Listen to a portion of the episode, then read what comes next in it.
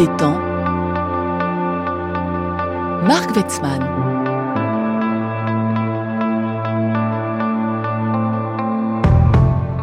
Et bonjour à tous.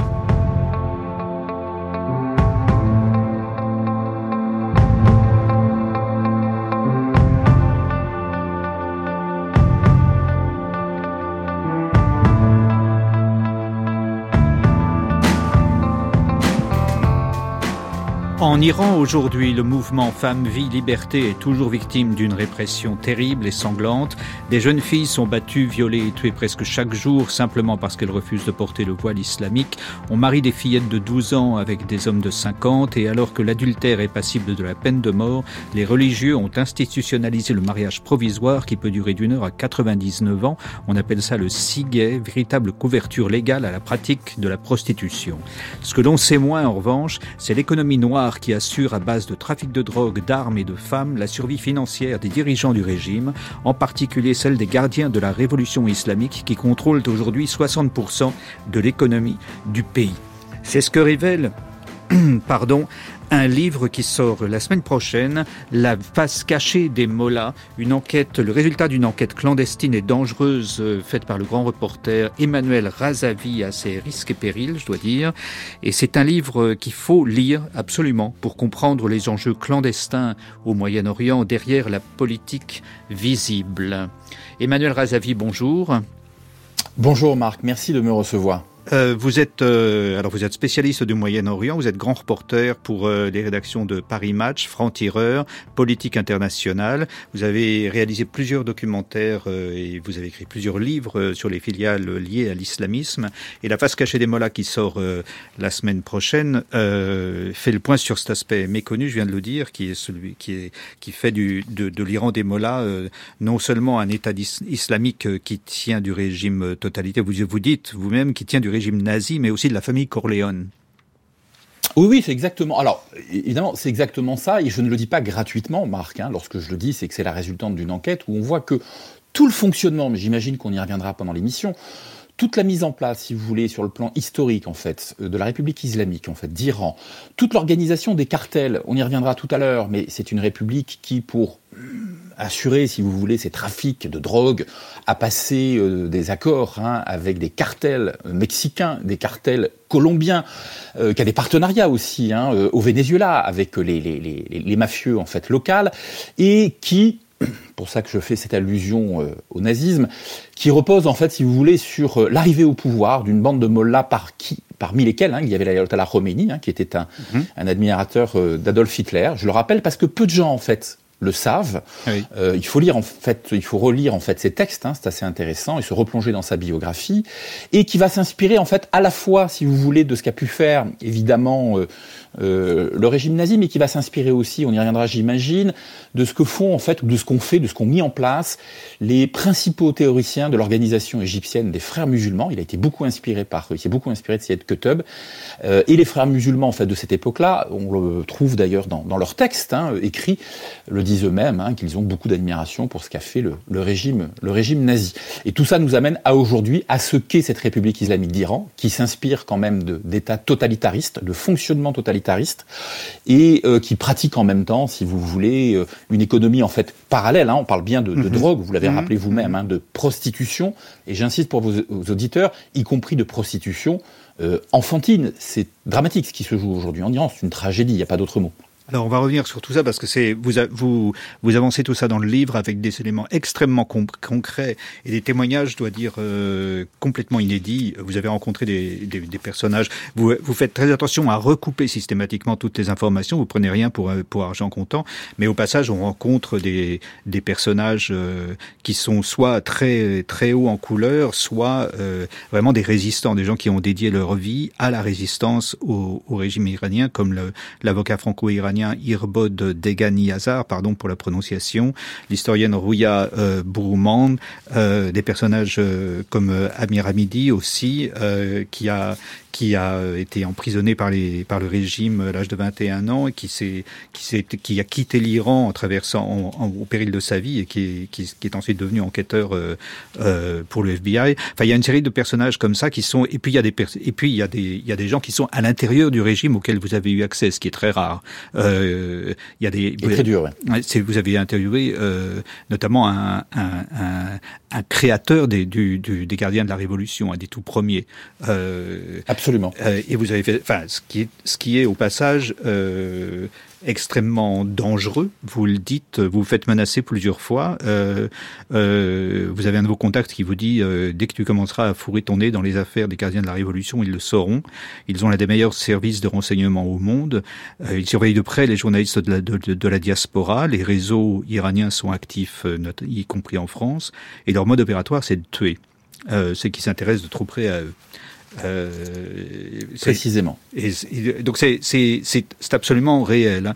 Il y a plus, plusieurs, euh, plusieurs de vos interlocuteurs vous le redisent. Euh, euh, ils, ils, on, on, laisse faire un certain nombre de choses de la part de l'Iran parce que les Iraniens savent que euh, on n'ira pas bombarder l'Iran en représailles s'ils tuent un opposant quelque part.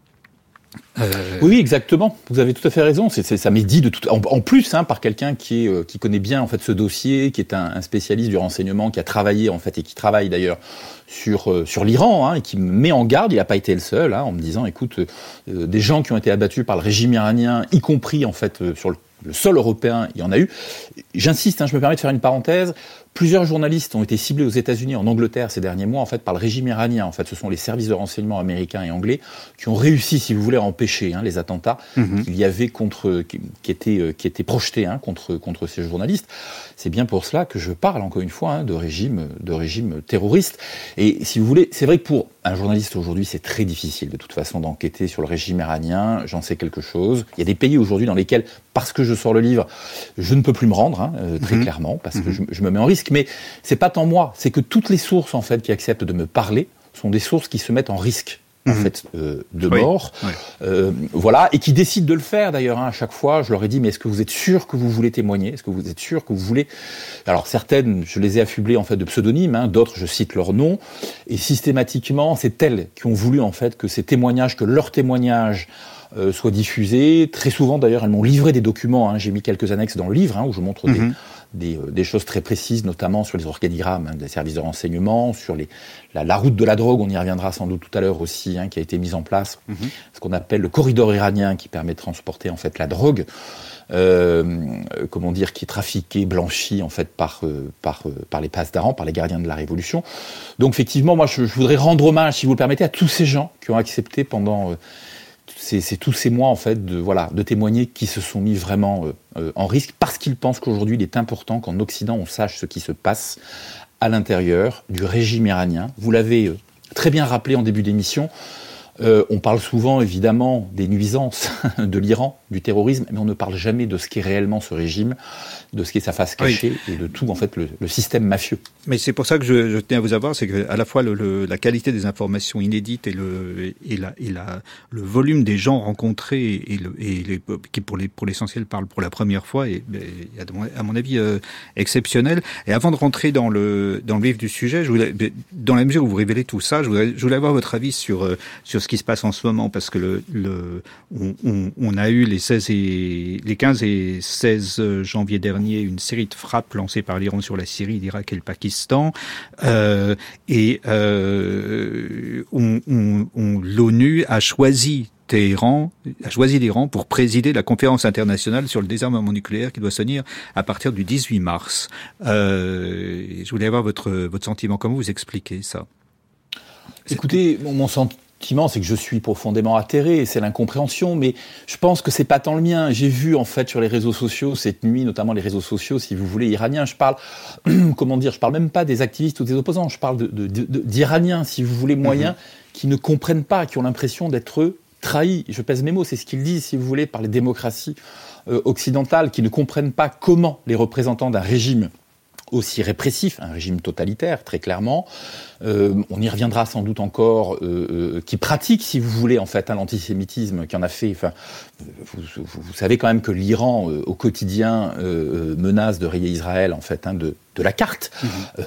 comment si vous voulez, peuvent-ils être aujourd'hui présidés en fait des commissions, parce que c'est pas la première, aux Nations Unies?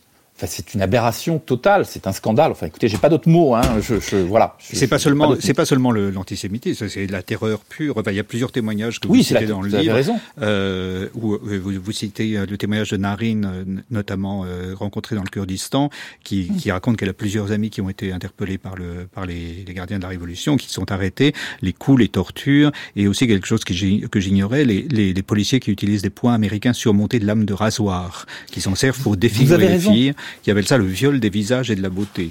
C'est le terme qui donne Alors, même. Apparemment. Vous avez absolument raison de le rappeler parce que ça en dit long. Et, je voudrais, si vous me le permettez, euh, resituer justement ce, témoignage. Hein. Je suis allé la rencontrer en fait au Kurdistan irakien, donc juste à la frontière avec l'Iran. Elle fait partie en fait de ces euh, Iraniens qui fuient l'Iran, qui traversent la frontière entre l'Iran euh, et l'Irak, qui viennent se réfugier notamment chez les combattants en fait kurdes iraniens en fait du Komala, hein, qui combattent la République islamique d'Iran. Euh, des jeunes femmes, en fait, comme elles, vont se réfugier là, non pas parce qu'elles ont envie de militer avec les, combattants kurdes, c'est pas ça, c'est que personne ne les accepte. Hein. Dans le monde entier, elles ont souvent eu leurs papiers confisqués, donc elles passent en fraude, en fait, cette frontière, qui est très dangereuse, hein, je tiens à le dire, c'est qu'il y a des gardes frontières qui tirent, hein, euh, qui vous tirent dessus, si vous voulez, euh, à quasi bout portant, hein, si euh, vous n'avez pas de papier, si ils vous voient en train de passer, en fait, en, en contrebande ou en fraude, donc c'est déjà extrêmement dangereux de faire ça. Et cette jeune femme, en fait, si vous voulez, comme d'autres d'ailleurs, hein, qu'est-ce qu'elle me raconte Et ce sont aussi des témoignages que j'ai pu recouper, c'est important, c'est que évidemment le mode opératoire, dès que un jeune garçon ou une jeune fille rentre dans une geôle iranienne, on a beaucoup parlé de la prison des à Téhéran, mais il y en a un certain nombre en fait sur le territoire iranien, on les viole. Mm-hmm. On les viole. C'est systématisé parce que euh, violer, en fait, c'est complètement, en fait, pour, euh, pour, euh, pour, pour les geôliers, c'est casser, si vous voulez, la, la volonté euh, comment dire du comment dire du prisonnier. Mm-hmm. Et puis est arrivée une nouvelle une nouvelle procédure, si je puis dire, dont vous parliez, ce fameux viol de la beauté ou des visages, hein, c'est ce que disent les les, les bourreaux, c'est que les jeunes filles, donc les leurs gardiens, les tabassent, une fois qu'elles ont été violées, euh, les tabassent avec des points américains qui sont surmontés de lames de rasoir, et donc évidemment elles sont dévisagées. Mhm. Ils savent qu'ils n'ont même pas besoin en fait de les tuer hein, derrière. On les libère parfois et elles se suicident parce qu'elles sont totalement déshumanisées. Elles ont été euh, violées, elles ont été euh, dévisagées, elles se tuent pour mhm. certaines d'entre elles. Mhm. C'est ça aujourd'hui, le visage aussi du régime iranien, et c'est aussi la raison pour laquelle je suis parti au Kurdistan rencontrer ces, ces jeunes femmes qui, pour certaines, venaient juste d'arriver, hein, euh, avaient quitté, enfin donc elles étaient les, comment dire, les, les victimes, hein, euh, elles avaient participé à, aux manifestations euh, Femmes, Vie, Liberté euh, contre le voile, et donc elles avaient été, certaines, pour certaines d'entre elles, en fait, effectivement, arrêtées. Oui.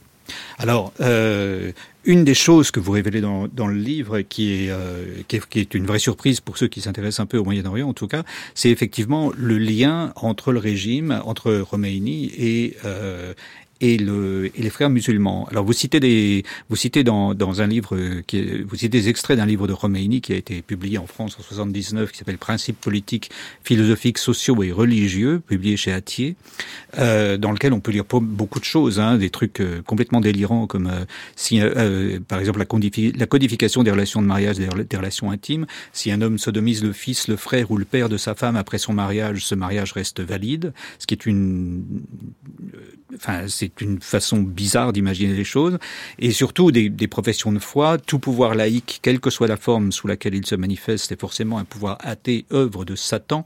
Il est de notre devoir de l'enrayer et de combattre ses effets. La guerre sainte signifie la conquête des territoires non musulmans. Il se peut qu'elle soit déclarée après la formation d'un gouvernement islamique digne de ce nom, sous la direction de l'imam ou sur son ordre. Il sera alors du devoir de tout homme majeur et valide de se porter volontaire dans cette guerre de conquête dont le but est de faire régner la loi coranique bout à l'autre de la terre. Ça, c'est l'imam Khomeini dans ses paroles. Qui écrit cela?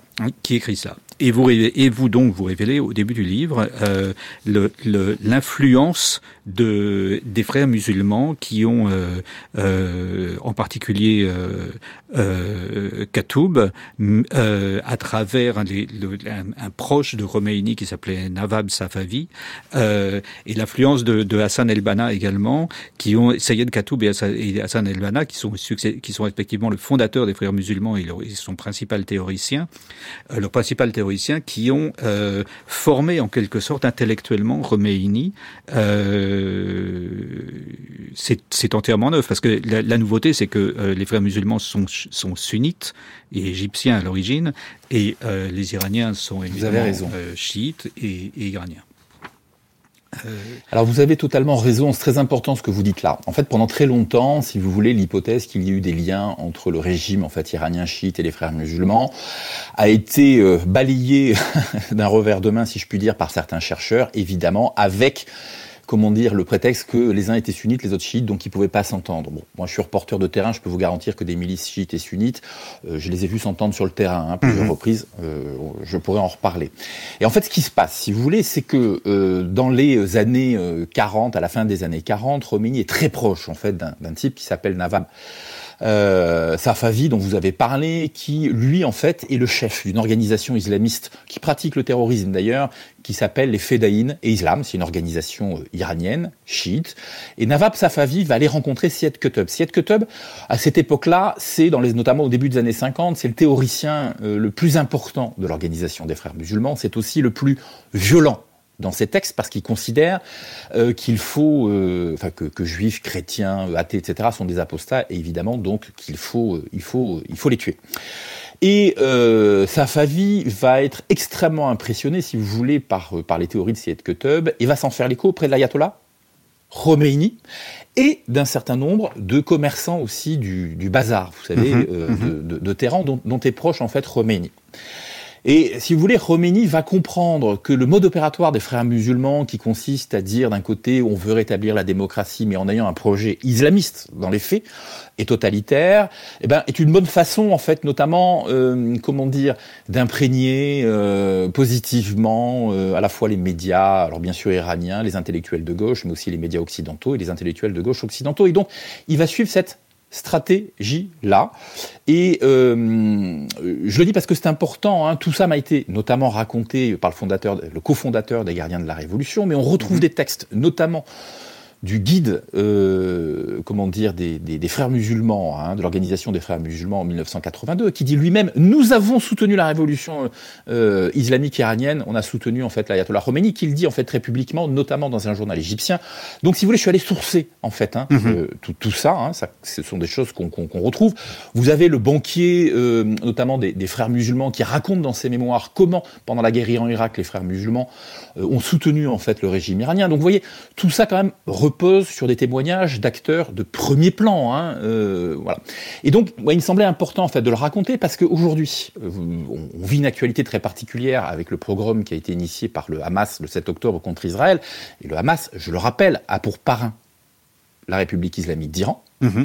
Et le Hamas est, est en même temps, euh, il le dit hein, dans sa constitution, hein, article 2 de sa constitution, euh, nous sommes les ailes des frères musulmans. Oui égyptien. Donc, si vous voulez, la boucle se boucle, si vous voulez, à un moment donné, c'est important, moi je pense, dans un moment quand même, hein, je pense aussi de notre histoire, moi c'est ce que j'ai vu, où il y a beaucoup de choses, il y a beaucoup de déni en fait sur tout ça, parfois, pas des, des, des spécialistes évidemment euh, euh, du dossier iranien, mais des certain nombre parfois de chercheurs, il me semblait important en fait de s'affranchir de ce qu'ils disaient, je mm -hmm. raconte dans le livre d'ailleurs, euh, pour aller sur le, vraiment faire une enquête recoupée et voir si tout ça était vrai ou pas. Il mm -hmm. s'avère que c'est vrai. Alors, euh, le, le, ce, que vous, ce que vous montrez, c'est que la, la, la révolution euh, islamique est, est, en partie une, une, le, le, fruit d'une idéologie et en partie le fruit d'une revanche euh, du clergé, en particulier euh, contre oui. l'ancien régime, une revanche euh, foncière. Et, c'est-à-dire il y, a des, il y a des enjeux, de, il y a des revendications foncières d'un groupe de clercs euh, musulmans sou, qui, sont qui vont être soutenus par les par les par Khomeini et aussi par des gens de gauche au moment de la révolution en 79 79. Et c'est là qu'on rentre dans l'aspect matérialiste, matériel de, la révolution que vous allez développer. Vous revenez très longuement sur la création et sur l'histoire des gardiens de la révolution, les fameux pages d'Aran, qui tiennent aujourd'hui 60% de l'économie du pays. Euh, vous dites, ils sont créés dès 79. Euh, vous dites qu'à l'image de la SS, ils constituent à la fois une organisation militaire et idéologique qui n'a qu'un seul maître, à savoir euh, le guide de la révolution. Et euh, aujourd'hui, c'est une armée qui constitue, qui est constituée. Enfin, c'est pas exactement une armée, c'est plutôt une organisation paramilitaire qui, qui, qui, qui, est composée de, vous dites, de 140 000 à 160 000 hommes. Euh, à quoi s'ajoute une milice civile, les Basidji, qui sont vraiment des indiques, qui sont chargés vraiment de dénoncer les gens, qui sont euh, dont, dont vous estimez qu'ils sont d'environ 5 millions, euh, des, des, des hommes parfois très jeunes, de 13 ou 14 ans, de toutes les origines euh, régionales issues des quartiers défavorisés, et que tout ça forme un véritable État dans l'État qui occupe tous les étages des services de renseignement, de l'administration et du système économique, et qui sont vraiment, euh, qui ont à leur disposition des équipements technologiques, de, technologiques militaires de pointe, russes et chinoises, jusqu'à des sous-marins de poche. Vous écrivez, c'est aussi des spécialistes de la guerre asymétrique. Mhm. Euh, et c'est eux qui portent le terrorisme, euh, si j'ai bien compris. Alors absolument, vous avez raison. En réalité, euh, alors c'est important aussi ce que vous dites là parce que effectivement, les gardiens de la, le corps des gardiens de la révolution, euh, que l'on qualifie souvent en fait hein, euh, d'armée iranienne, ce n'est pas l'armée iranienne. Oui. C'est une milice paramilitaire, effectivement, c'est ce que vous avez rappelé, mais qui peu à peu, avec les années, a remplacé en fait l'armée iranienne. Et c'est ce que me raconte en fait son, son fondateur historique, hein, son cofondateur historique, c'est Moshen Shazegara qui m'explique qu'en 1978, quand l'ayatollah Khomeini en fait est, euh, comment dire, est en exil euh, à Neuf-le-Château, donc je le rejoins et très rapidement, voilà, je, en gros, je, je, je, prends conscience que si on veut renverser en fait le Shah d'Iran, il faut absolument en fait créer une armée parce qu'on peut pas faire confiance en fait à, à, à l'armée euh, qui a été, euh, même si on prend le pouvoir, qui a été, euh, qui a été fidèle en fait au Shah d'Iran. Donc, ce qui, ce qui vous dit, créer... ce qui vous dit, c'est que ce qui nous inspire, il vous dit ce qui nous inspirait, c'était le Viet Cong. C'est-à-dire. Mais alors, c'est totalement aberrant d'ailleurs ce qu'il me raconte. Euh, effectivement, il dit oui. Alors, nous, on voulait, on était à la fois inspiré, on s'inspirait à la fois de Gandhi, vous savez, donc c'est quand même étonnant, et en même temps, effectivement, le Viet Cong. Alors, évidemment, je, je lui dis, écoutez, il y a quand même un grand écart parce que le Viet Cong ne prenait pas, si vous voulez, la, comment dire, la révolte pacifique, contrairement à Gandhi. Et il m'a dit oui, mais qu'est-ce que vous voulez? À l'époque, il fallait bien qu'on s'organise. Il n'y avait pas beaucoup de référents, et donc, bah, pour nous, c'était ces mecs en tong finalement qui avaient réussi, euh, euh, comment dire, à, à, à, à vaincre, à vaincre les Occidentaux. Donc on a voulu. en fait, c'est ça. C'est les, les, références du Sud en fait, euh, violent ou pas violent. Il y a quelque chose comme ça, non? Oui, oui, ben, c'est précisément ça. En fait, ils sont totalement en fait dans cette dans cette référence-là. Et donc, ils montent en cachette depuis Paris. Ils sont sept à décider de créer cette armée du peuple qui s'appellera donc quelques mois plus tard, le corps des gardiens de la Révolution, qui prendra 3-4 mois plus tard, parce que là on est en, gros en novembre, décembre 1978, l'ayatollah Khomeini rentre deux mois plus tard euh, à Téhéran et donne carte blanche, si vous voulez, à Moshen Shazegara pour créer ça. Alors Moshen Shazegara, pour anecdote, aujourd'hui, il est plus en Iran. Hein, il, est exilé en fait aux États-Unis, ce qui peut paraître surprenant, hein, parce que il a combattu en l'occurrence euh, l'idéologie américaine, mais en tout cas, il s'est mis à un moment donné en, comment dire, en, situation de bras de fer avec le régime iranien, et euh, donc il a été obligé de, s'exiler. Mais c'est assez intéressant parce que il est à l'origine de la création de tout ça. Il lui-même me dit effectivement très rapidement avec la guerre Iran-Irak le corps des gardiens de la Révolution commence à tremper en fait dans un système mafieux. Mhm. Voilà. Et à l'époque, euh, il est encore, alors lui, il est plus en fait à la tête des gardiens de la Révolution, il est encore plus haut parce qu'il a rejoint en fait euh, un ministère. Il va travailler dans plusieurs ministères d'ailleurs. Il va continuer de s'entourer euh, comment dire, de conseillers qui sont issus du corps des gardiens de la Révolution. Donc c'est vous dire qu'il connaît quand même bien le système. Voilà. Et il me raconte comment peu à peu, je vais pas le développer là parce que je le raconte dans le livre, donc les gardiens de la Révolution et euh, comment dire leur supplétif en fait Basiji hein, euh, commencent à verser dans un système qui est un système, alors bien sûr idéologique, hein, l'un n'empêche pas l'autre, et en même temps en fait mafieux. Mais en réalité, ce qu'on comprend quand on regarde euh, l'histoire notamment de, de l'idéologie est un prétexte pour mettre la main en fait sur les richesses euh, du mhm. pays. Il faut rappeler une chose, si vous le permettez, en 1963 en Iran, le Shah euh, met en place ce qu'il appelle la Révolution blanche. Si vous voulez, c'est un, un, mouvement de progrès qu'il veut instaurer en Iran. Il crée des universités, des écoles, etc.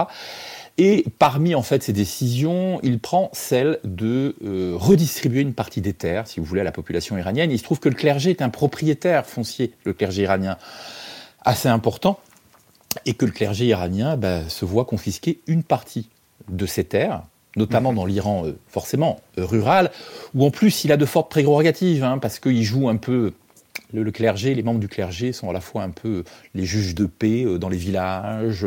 Enfin, ils ont un, vrai pouvoir. Et évidemment, là, on leur retire en fait une partie évidemment de leurs biens, de leurs richesses pour les redistribuer aux plus pauvres, hein, quand même, j'insiste là-dessus, et une partie en fait de leur, de leur pouvoir. Et c'est comme ça que l'ayatollah Khomeini va commencer à émerger, parce qu'évidemment, ils vont s'opposer Mhm. à Palavi, mhm. très clairement. Et ils vont rentrer. C'est là d'ailleurs où ils sont forts, parce qu'il y a une, très, une bonne communication. Ils vont rentrer en fait dans un schéma de communication en expliquant que euh, Palavi, en fait, euh, euh, le roi, en gros, est un bourreau, est un assassin, est un dictateur, alors que dans le même temps, il opère en fait si vous voulez, des opérations, un mouvement en fait de modernisation. Alors évidemment avec des excès, on ne va pas les nier, hein, c'est une, une, une, réalité. Mais enfin, il essaye de faire quelque chose de nouveau en fait euh, dans cet Iran quand même qui, est, euh, qui a été quand même euh, un Iran féodal pendant très très longtemps, et il va le payer très cher hein, parce que ben voilà, en 78, 79, le monde entier va se retourner contre lui et le lâcher. Hein, ses mmh. alliés occidentaux vont le lâcher. Alors, le, le, oui, et donc la révolution iranienne, c'est aussi la revanche des clercs, la revanche économique des clercs face au régime. ce que vous dites, c'est que cette mainmise sur l'économie et le développement mafieux, ce qui vont vont vont, vont se développer parallèlement au terrorisme terrorisme. Hein, les gardiens de la Révolution vont, euh, déclencher des, séries d'attentats dans le monde entier, jusqu'en Argentine. Euh, en juillet 94, il y aura un attentat à la voiture piégée contre un bâtiment abritant plusieurs, associations juives. Et que parallèlement, donc, euh, les gardiens de la Révolution mettent la main sur l'économie. Le, grand tournant de cette mainmise sur l'économie, ce sera sous, le, sous le régime de Mahmoud Ahmadinejad, qui est lui-même un ancien officier du corps des gardiens de la révolution islamique, qui devient président de la République euh, d'Iran en 2005, je crois, si mes souvenirs sont bons. Euh, oui, c'est cela. Euh, et, et, voilà. Et donc c'est c'est euh, c'est à partir vraiment de, de, des années 90 et 2000 que euh, se développent des activités mafieuses d'envergure de, comme la production et le trafic de drogue, euh, les investissements dans les jeux de hasard à Macao, à Chypre, en Turquie et les liens avec les groupes mafieux russes aussi qu'il faut pas oublier. Euh, et vous dites que le, le, le, régime iranien va finir par former un véritable en fait syndicat du crime, une énorme organisation qui détient la moitié des richesses et du produit intérieur brut de l'Iran avec à sa tête un par un l'ayatollah Ali Khamenei aujourd'hui. Euh, les liens avec les groupes mafieux russes sont intéressants, sont intéressants à signaler parce que euh, en même temps il y a des liens aussi avec le régime russe, notamment euh, militaire, puisqu'aujourd'hui oui, l'Iran fournit à la Russie des missiles balistiques, des drones en Ukraine, si je me si, qui, on a même des on a même des des des, des, des pages des pages d'Arans qui forment euh, le, qui sont qui sont en, encrimés pour former des officiers, des soldats russes à la manipulation des, des drones. Donc il y a une, il y a une sorte de, de double euh, alliance comme ça entre d'un côté le régime iranien et les Russes en Ukraine, et de l'autre, euh, les dirigeants iraniens, personnellement, et euh, ce que vous dites, si je vous suis, euh, des, des réseaux mafieux, des groupes mafieux russes. Écoutez, il y, a une relation en fait historique entre d'abord entre les services euh, secrets russes et les services secrets euh, iraniens, ce qu'on appelle le ministère de l'intelligence en fait iranien, et euh, aussi en fait les services de renseignement des gardiens de la révolution. Alors, une chose qui est assez intéressante, les services russes en fait forment à la torture les services iraniens. Mhm. C'est intéressant de le dire. Il les forme en fait aussi à, euh, comment dire, aux opérations en fait de euh, manipulation de l'information, de contre-information, de désinformation, hein, pour reprendre leur terminologie. Euh, donc, on voit bien que ce sont des services qui ont l'habitude, si vous voulez, depuis maintenant quelques décennies, donc de travailler ensemble, de se coordonner en fait sur un certain nombre de choses, et, de fait de, s'ouvrir en fait à certaines facilités. Vous savez que la Russie, quand même, n'est pas un État extrêmement exemplaire, je vous apprends rien, parce que c'est un État aussi, en fait, où sont présentes euh, comment dire, où sont présents pardon, des réseaux mafieux, évidemment, qui vont prendre en fait attache parallèlement avec effectivement le réseau mafieux, mais qui est quasiment institutionnalisé, hein, mhm. un peu comme en Russie d'ailleurs, euh, euh, en Iran. Et donc on va retrouver effectivement ces, ces deux droites parallèles, comme vous dites, hein, mais en réalité qui ne forment en fait qu'un qu'un ensemble, qui vont, qui depuis des décennies d'ailleurs, hein, coopèrent, coopèrent ensemble. J'insiste sur un point qui est assez intéressant parce qu'on m'a souvent posé la question, je me la suis posée moi-même, c'était de me dire mais comment un État qui est sous sanction d'ailleurs on parle de deux États sous sanction, mais pour parler de l'Iran, arrive finalement euh, à blanchir de l'argent, à sortir euh, euh, de l'or de contrebande, à... et en réalité c'est très simple. Le corps des gardiens de la Révolution tient tout en Iran, tout l'arsenal en fait sécuritaire, y compris en fait les frontières. Mmh. En fait, ils sont à la fois les gendarmes et les voleurs. C'est-à-dire que pour opérer leur, blanchiment, ils n'ont même pas besoin en fait de, comment dire de, complicité puisque le système en interne déjà leur permet ça. Mhm. Et c'est ce que je raconte dans le livre. Hein, c'est ce qui leur permet notamment euh, de sortir de l'or et d'aller euh, d'aller le blanchir euh, d'aller le blanchir en Turquie. on y reviendra peut-être. Et donc c'est vous voyez ce sont deux États en fait qui sont deux États à un moment donné quand même délinquants et en fait qui se sont trouvés un, comment dire, alors pour plusieurs raisons, on pourrait en reparler aussi, hein, mais il y a aussi des raisons en fait euh, idéologiques. Alors même si la, la, la, la, Russie de Poutine n'est évidemment pas en fait musulmane chiite, mais en revanche, ils ont un point commun, euh, c'est qu'ils considèrent aujourd'hui qu'il faut se liguer en fait contre les, euh, c'est la fin des démocraties en clair. L'Occident, oui. ouais.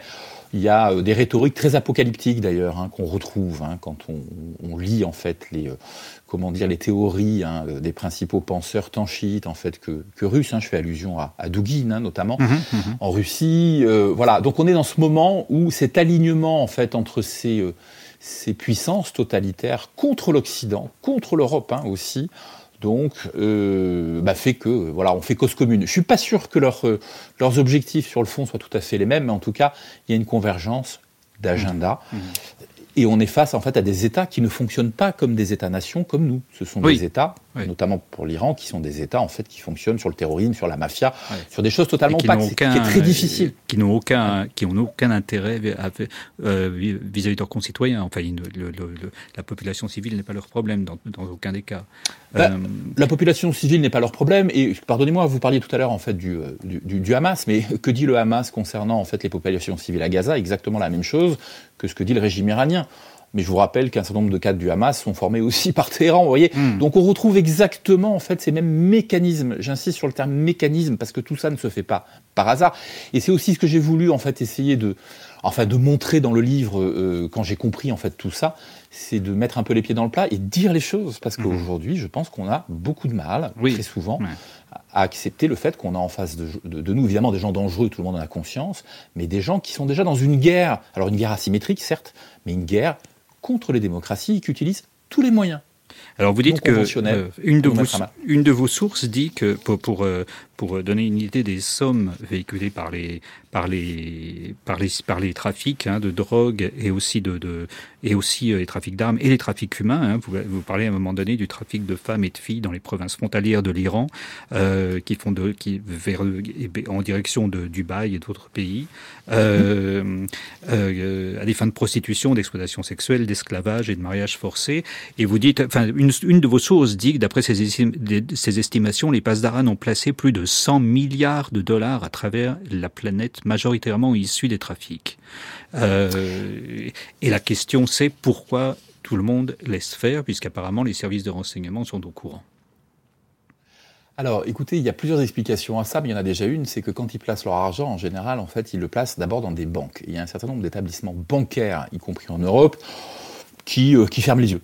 Voilà, tout simplement. Mais c'est vrai aussi, ça a été vrai en tout cas un temps aux États-Unis parce qu'il y a une vraie chasse aujourd'hui, hein, de toute façon, à ces, à ces, placements qui sont des placements euh, mafieux, euh, très clairement. Mais il y a quand même, je dirais pas une complicité, mais en tout cas, on s'est arrangé quand même avec l'Iran. Il y a aussi tout un réseau de business aujourd'hui, malgré les sanctions, qui fonctionne en fait avec l'Iran. Hein. J'en, j'en, comment dire, j'en touche deux mots en fait dans le livre, mais vous avez des entreprises aujourd'hui de toute façon euh, européennes qui continuent malgré les sanctions, qui contournent les sanctions pour continuer à faire du business en fait avec le régime iranien. Donc, on a le sentiment aujourd'hui que si vous voulez euh, mettre les pieds dans le plat en disant stop euh, on arrête en fait tout partenariat avec euh, l'Iran, on dénonce réellement ce qu'ils sont, on voit bien que ça nous met en fait extrêmement, extrêmement mal à l'aise. La deuxième chose, c'est qu'à chaque fois, de toute façon, qu'on a essayé si vous voulez, de comment dire, d'empêcher l'Iran euh, d'exporter finalement euh, son, son, son, système mafieux. En face, il y a eu euh, systématiquement des représailles terroristes mmh. ou des prises d'otages. Mmh. D'accord? Donc, nos démocraties aussi ont peur de cette diplomatie du, des otages, de ce terrorisme. Moi, ça m'a été dit, redit à chaque fois d'ailleurs par les gens du renseignement, qui m'ont dit, on fait aussi, enfin, c'est pas nous qui décidons, c'est le politique qui décide, mais le politique a peur des représailles en fait sur le territoire. Ouais. Je parle pas que de la France, hein, je parle de plusieurs pays. A peur des représailles en fait sur le sol européen. Donc, il se retrouve totalement paralysé. Et puis, il y a un autre point qui n'est pas anecdotique quand même, ce sont les lobbies aujourd'hui euh, mmh. iraniens. Euh, le régime iranien a des médias, le régime iranien paye des lobbyistes qu'on retrouve y compris au sein euh, des institutions en fait européennes. Je ne vais pas le développer là, j'en parle suffisamment dans le livre. et ces gens-là, si vous voulez, font en sorte vous voyez, le corps des gardiens de la Révolution, c'est un exemple assez intéressant. Il y a quelques mois, euh, les députés européens se sont prononcés pour qu'il soit classé sur la liste des organisations terroristes de l'Union européenne. Mmh. Et la technocratie européenne a considéré que non, c'était pas possible. On ne mmh. pouvait pas le faire, mmh. malgré un, un, un, débat et un vote démocratique. Et on se rend compte de quoi? Ben, On se rend compte en fait que les lobbies iraniens sont à la manœuvre sont à la manœuvre. Vous voyez mmh, mmh. Euh, Alors en promettant quoi après ça c'est voilà l'avenir le dira en fait très certainement mais il y a quand même un vrai problème aujourd'hui si vous voulez et je pense moi c'est ce que me comment dire c'est la conclusion à laquelle j'arrive si vous voulez à l'issue de cette enquête c'est que ce régime iranien et je ne le dis pas parce que je suis d'origine iranienne je le dis parce que j'ai enquêté en tant que journaliste c'est important de le rappeler que j'ai recoupé euh, tous les éléments tout ce que j'avance dans le livre mmh, est archi recoupé Aujourd'hui, l'Iran représente une menace, une réelle menace bien sûr pour Israël, mais pour l'ensemble des démocraties en fait occidentales. L'Iran représente cette menace notamment évidemment par ses schémas hein, fondateurs hein, qui sont anti-occidentaux, antisémites, mais aussi par son alignement, si vous voulez, actuel avec des pays comme la Russie, qui nous mettent aussi en fait oui. euh, en danger Alors, actuellement. Ce que, ce que ce que vous dites, c'est que effectivement, il y, a, il y a plusieurs de vos sources euh, euh, dans la diplomatie vous disent, euh, vous parlent de la peur. Hein, vous disent, vous disent, la France ne peut rien faire pour aider l'opposition iranienne. Nos services ont peur en ce qui les concerne qu'on se retrouve avec des bombes à Paris. il y a tout un réseau de types qui bossent à l'ambassade d'Iran à Paris, subordonnés aux services secrets iraniens. On les connaît bien. Ils sont idéologisés et capables de tout. Ce sont des gens qui peuvent tuer, y compris en plein cœur de la capitale. Il y en a d'autres qui vous disent euh, les, les, il y, a des, il y a des Iraniens qui vous disent, euh, il y a, il y a quelqu'un au sein du régime iranien qui vous dit, euh, les, les, diplomates euh, occidentaux sont non seulement sont peureux, mais ils n'ont jamais compris notre mentalité. Oui, euh, c'est vrai. Et ils nous, ils, quand ils nous menacent, nous savons qu'ils vont rarement jusqu'au bout. Chez vous, en Occident, c'est la discussion qui est importante. En Iran, c'est la force qui compte. Et euh, c'est et une autre de vos ressources, enfin, vous dit l'une des raisons pour lesquelles on laisse faire les trafics, on laisse faire le blanchiment et, on, en gros on laisse faire l'Iran, c'est que euh, au-delà des affaires, au-delà des lobbies, on ne veut pas mettre en péril les accords sur le nucléaire. Et euh, les, les fameuses négociations autour du nucléaire pour éviter que euh, l'Iran ait la bombe atomique. Et la question se pose de savoir dans quelle mesure ce traité nucléaire n'est pas en fait une, en vous disant, ça m'a traversé l'esprit, dans quelle mesure ce traité nucléaire n'est pas en fait un, un, une sorte de de, de, de l'heure agitée par le gouvernement euh, iranien justement pour obtenir un certain nombre de, un certain nombre de choses, euh, pour laisser finalement euh, la corruption en place. J'y pense notamment parce, à cause de cette nomination à l'ONU sur, le, sur la, la présidence de la conférence sur le désarmement nucléaire à l'ONU, que ce soit l'Iran qui la préside, et en soi presque prend son sens, il me semble, à ce moment-là. Non, mais bien sûr. Alors, vous dites très bien en fait ce que ce que m'expliquent certains spécialistes en fait du renseignement, ce qui travaillent sur le dossier, c'est qu'en réalité, l'Iran se sert en fait du nucléaire aussi pour faire pression, si vous voulez, en permanence oui, euh, sur les démocraties en fait occidentales. Donc c'est un espèce de jeu en fait, euh, comment dire, de jeu de dupes. Mais je rappelle aujourd'hui quand même qu'on a à la tête du régime iranien des idéologues. Alors le régime iranien, il est composé, il y a plein de tendances différentes hein, au sein du régime iranien. Il n'y a pas que des purs et durs, mais n'empêche que les purs et durs aujourd'hui, et Ali Khamenei, c'est eux quand même qui, euh, qui, tiennent le pouvoir. Et si vous voulez, la question du nucléaire, elle reste quand même, elle reste quand même centrale hein, de mon point de vue. Euh, je rappelle euh, que la IEA, euh, en février dernier, hein, je crois, avait détecté en fait des particules d'uranium enrichi à près de 90% Euh, Pardonnez-moi, mais c'est le seuil qui est supposé être requis euh, pour réaliser euh, la bombe atomique. Mhm. Donc, est-ce qu'un régime qui est aussi dangereux, qui est capable, vous le voyez aujourd'hui, hein, d'opérer quand même des frappes un peu partout, vous voyez bien ce qui se passe dans le détroit d'Ormuz, en mer Rouge, où des navires occidentaux, des navires de commerce occidentaux sont euh, arraisonnés, sont bombardés, etc. Vous avez vu ce qui se passe évidemment à la frontière entre le sud Liban et le nord d'Israël, avec les attaques répétées en fait du Hezbollah, euh, le Hamas. Enfin, est-ce qu'aujourd'hui on prend le risque réellement de laisser ce régime en place? D'accord? Est-ce qu'on prend le risque euh, de voir ce régime à un moment donné mettre la main en fait sur du nucléaire euh, militaire euh, Est-ce qu'on prend ces risques-là? Et c'est ça en fait qui est étonnant, c'est qu'on est rentré, euh, si vous voulez, dans un, dans un espèce de jeu en fait où on dit toujours oui à l'Iran, on essaye toujours de négocier et eux essayent toujours d'en profiter. Et vous avez raison. Le type qui me raconte ça, je le dis pour vos auditeurs, c'est un proche quand même de l'entourage en fait de Ali Khamenei, le guide, qui me dit mais mhm. vos politiques n'ont strictement rien compris comme vous le rappeliez. Il dit en fait à chaque fois qu'ils prennent une position, ils prennent la position inverse de celle qu'ils devraient prendre en face de nous. Ben, on n'a pas de raison en fait de se priver de continuer à faire ce que, ce que l'on fait. Et il me dit très clairement, il me dit, mais en fait, vous êtes, euh, vous êtes les Occidentaux, vous êtes quand même très très faibles dans les négociations. Et, la, question, et on va finir là-dessus parce que l'émission arrive à sa, à sa, fin, mais la question qui se pose est celle d'une euh, d'une sorte de fascination de la part de, de, des intellectuels et des dirigeants occidentaux vis-à-vis de, de l'Iran et de régimes tels que l'Iran. Euh, vous, vous, vous reparlez de, de, de, de, Michel Foucault euh, qui parle de, de, de spiritualité politique à propos de la révolution iranienne, de Jean-Paul Sartre qui faisait partie du comité de soutien à l'ayatollah euh, Khomeini en, en, à la fin des années 70. Euh, mais on pourrait aussi parler d'Alain Benoît. Euh, il n'y a, a pas que la gauche, il y a aussi l'ex-nouvelle droite qui, qui a soutenu et qui continue à soutenir le régime, le régime iranien. on a l'impression qu'il y, y a comme ça une sorte de fascination pour des régimes qui ont ce que Foucault appelait effectivement une spiritualité politique qu'il n'y a plus ou qu'il n'y a pas ou, euh, ou on considère qu'il n'y a plus que l'on considère qu'il n'y a plus en Occident. je me demandais si ça pouvait euh, si, si ça explique l'espèce de fascination complaisante qu'on a pour ce type de régime. Écoutez, alors je pense qu'à l'extrême droite, de toute façon, hein, il y a un positionnement qui est purement en fait idéologique, hein, parce que de toute façon, ce sont, qu'on le veuille ou non, ces mouvements islamistes, si vous voulez, je parle de façon assez large, y compris en fait des frères musulmans, c'est l'extrême droite religieuse. Donc de toute façon, il y a quelque chose en fait qui tient de l'alignement idéologique. En revanche, chez les intellectuels, si vous voulez, en fait de, de, de gauche, c'est une faute, parce que comment imaginer? Je vous rappelle que Khomeini avait écrit des livres Mhm. Ces textes euh, étaient, euh, étaient publiés hein, dans les années 70. Comment se fait-il que des Jean-Paul Sartre y compris en France, ou des Michel Foucault ne soient pas allés les lire? Mhm. Je vous rappelle que Michel Foucault, à l'époque, euh, dit de Roménie, compare Roménie en fait à un saint. Mhm. Il parle de lui hein, en disant le saint homme. Euh, comment voulez-vous, en fait, aujourd'hui, que l'on prenne... Parce que ce qui s'est passé il y a 45 ans, hein, euh, faut pas être dupe, hein, ça se reproduit encore aujourd'hui. Vous avez des intellectuels qui sont, qui sont fascinés, comme vous le disiez, euh, par, euh, par ces régimes, qui sont dans l'inversion totale des valeurs et qui vont, soi-disant, au nom de je ne sais pas quel phénomène spirituel, défendre, en fait, ces gens-là, qui sont pourtant... qui défendent des valeurs qui sont à l'encontre des, des, des, des, enfin, des nôtres, en fait, tout simplement, en fait, de la laïcité, de la démocratie, de la liberté. Je vais devoir vous arrêter là, parce qu'on arrive à la fin de cette émission. Merci en tout cas, Emmanuel Razavi, d'avoir été là. Je rappelle le titre de votre livre, La face cachée des mollahs, l'enquête sur la République islamique d'Iran aux éditions du CERF.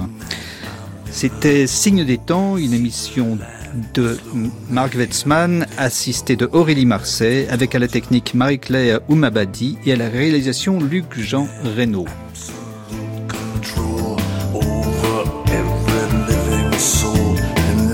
Yes.